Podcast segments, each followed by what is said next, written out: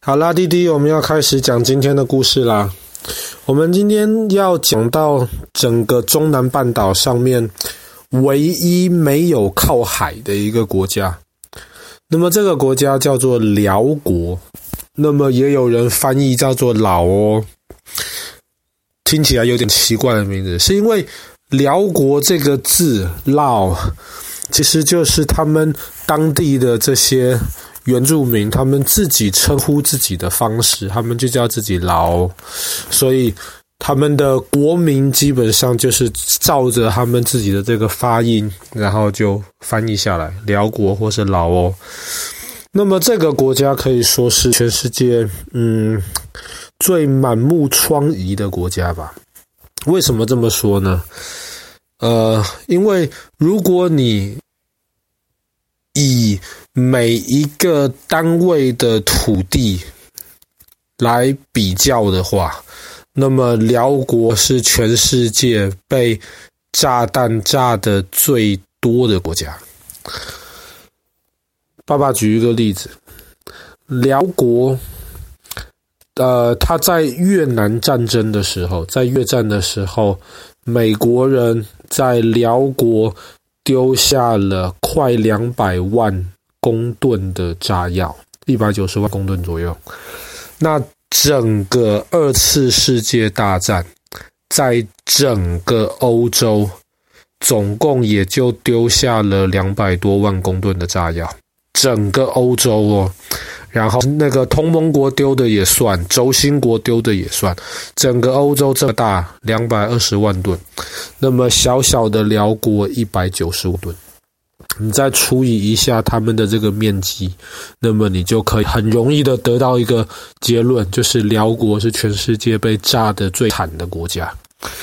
可是为什么越战的时候，美国要在辽国丢下这么多的炸弹？越战我们前几天讲过，不是越南里面北越跟南越在打仗吗？跟辽国有什么关系？那最大的关系是因为越战基本上打了十多年，呃，从美国的角度打了十多年，当然从越南人的角度的话，可能要快二十年。那么在越战的这十几二十年的这个过程当中呢，其实辽国自己也在内战，那么也是类似的情况。当时辽国的北边。是辽国共产党他们掌握的地方，那么南边是辽国政府军掌握的地方。那么辽国共产党其实跟啊北越的这些共产党其实是是是彼此支持、彼此帮助的。那当时美国在想办法封锁北越的时候呢，那么，北越的这一些士兵，他们就可以通过辽国北边得到一些补给，所以当时美国人非常非常的生气，然后他们也为了要要要限制住北越那边补给的这些机会，所以他们当时就选择在辽国，特别是辽国靠北越边呃边界的这块地方。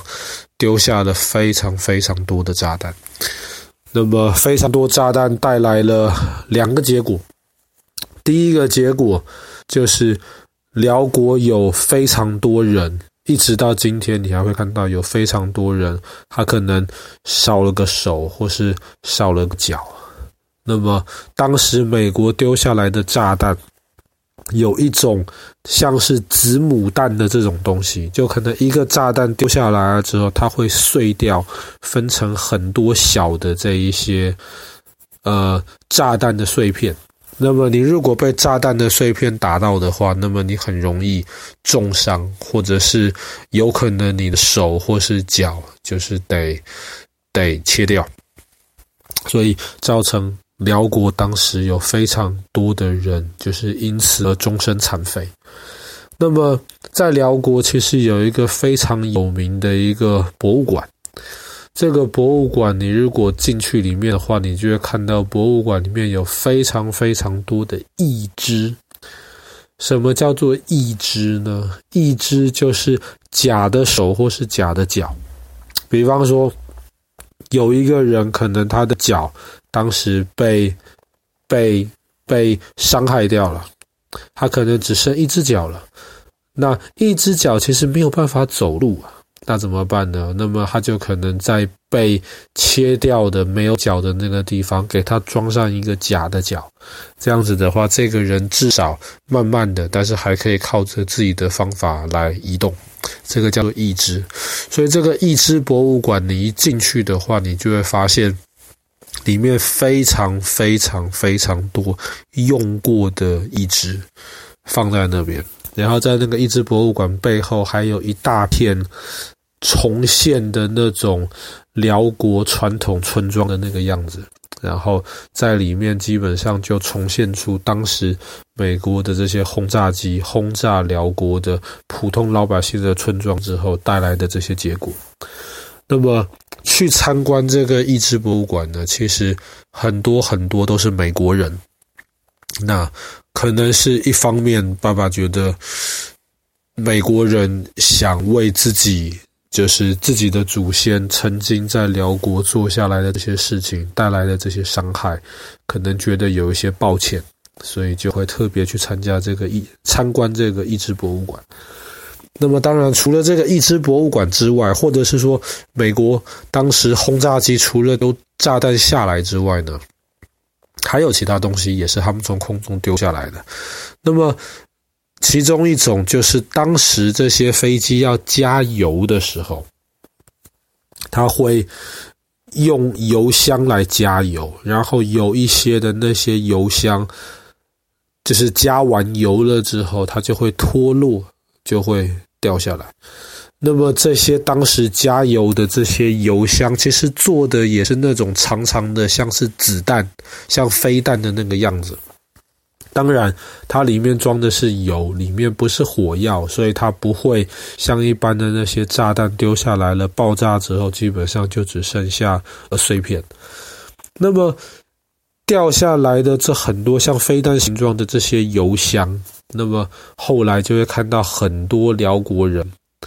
把这些油箱剖开，分成两半，然后呢，这半个油箱中间是空的，辽国当地的老百姓就会拿来当成船来用。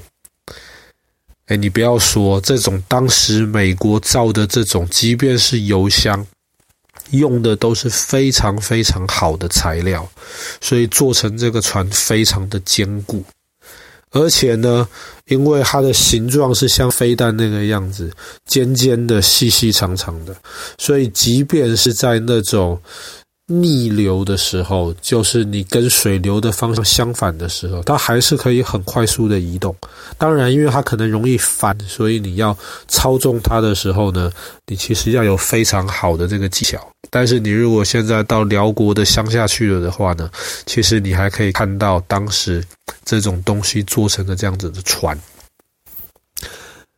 但是呢，有一些飞弹、炸弹掉下来之后还没有爆炸。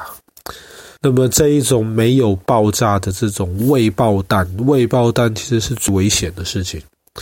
因为很多这些未爆弹从天空掉下来了之后，它没有爆炸，但是它从高空掉下来嘛，力加速度，它就钻到土里面去了。钻到里面去之后，现在又过了几十年，你根本看不到，你也不知道是撞哪里。但是这个时候，有一些辽国的农夫，他们要种田，在挖这个地的时候，他可能根本不知道地底下面有炸，还没有爆的炸弹。一用力挖下去，运气不好的话，嘣，炸弹就爆了。所以今天辽国还是有非常非常多的一些外国的一些帮助，要清除当时掉下来的这些未爆弹。这些未爆弹现在很多时候你根本看不到，是那种隐形的危险。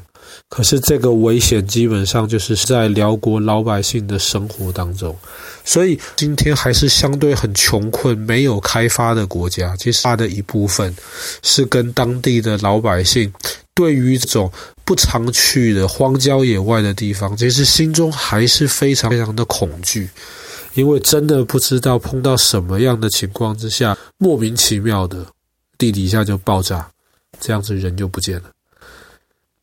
那我们知道，其实一直到今天，乌克兰这个地方，俄罗斯还是在战争。那战争已经拖了快一年了。那其实，当你读一些战争的历史，你就会发现，真的全世界没有对的战争，或者像德国总理、前总理梅克尔夫人讲的，没有正义的战争。即便你是站在正义的一方。即便你是对的，可是当用到这个战争为手段来解决问题的时候，那就什么都错了。那我们真的希望辽国的这些老百姓能够早日不要生活在这种恐惧当中，在乌克兰甚至俄罗斯的老百姓也可以早一点的不要再继续受到战争的这样子的影响。好了，那么我们今天故事就讲到这边，辽国的这个义肢博物馆。